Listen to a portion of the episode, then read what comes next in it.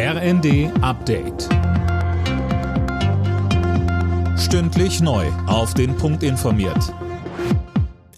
Ich bin Dirk Jostes. Guten Tag. Bayern, Baden-Württemberg, Hessen und Schleswig-Holstein wollen die Corona-Regeln lockern. So soll zum Beispiel die Isolationspflicht für positiv Getestete aufgehoben werden. Es sei Zeit, den Menschen wieder mehr Eigenverantwortung zu übertragen, so Baden-Württembergs Gesundheitsminister Lucha. Die drei deutschen Atomkraftwerke, die noch am Netz sind, laufen bis Mitte April weiter. Der Bundestag hat heute zugestimmt. Der Atomausstieg in Deutschland wird damit um dreieinhalb Monate verschoben, wegen der Energiekrise. Der Union reicht das lange nicht. CDU-Mann Steffen Bilger. Ein Weiterlaufen der Kernkraftwerke bis Mitte April 23 bringt zu wenig. Es bringt zu wenig Versorgungssicherheit, auch mit Blick eben auf den übernächsten Winter. Es bringt zu wenig preisliche Entlastung für Verbraucher und Unternehmen. Und es ist auch zu wenig europäische Solidarität. Das Ganze ist ein zu wenig Gesetzentwurf.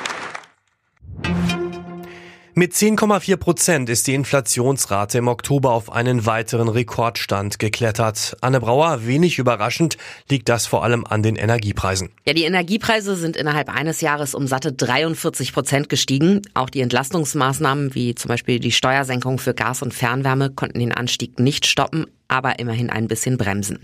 Laut Statistischem Bundesamt kriegen die Privathaushalte aber auch die steigenden Preise für Nahrungsmittel immer mehr zu spüren. Die sind inzwischen gut 20 Prozent teurer als vor einem Jahr. Pünktlich um 11.11 Uhr .11 hat in den rheinischen Karnevalshochburgen heute die fünfte Jahreszeit Einzug gehalten. Mit Alaf und Helau starteten tausende Jecken und Narren in die neue Karnevalssession, beispielsweise in Köln, Düsseldorf und Mainz. Alle Nachrichten auf rnd.de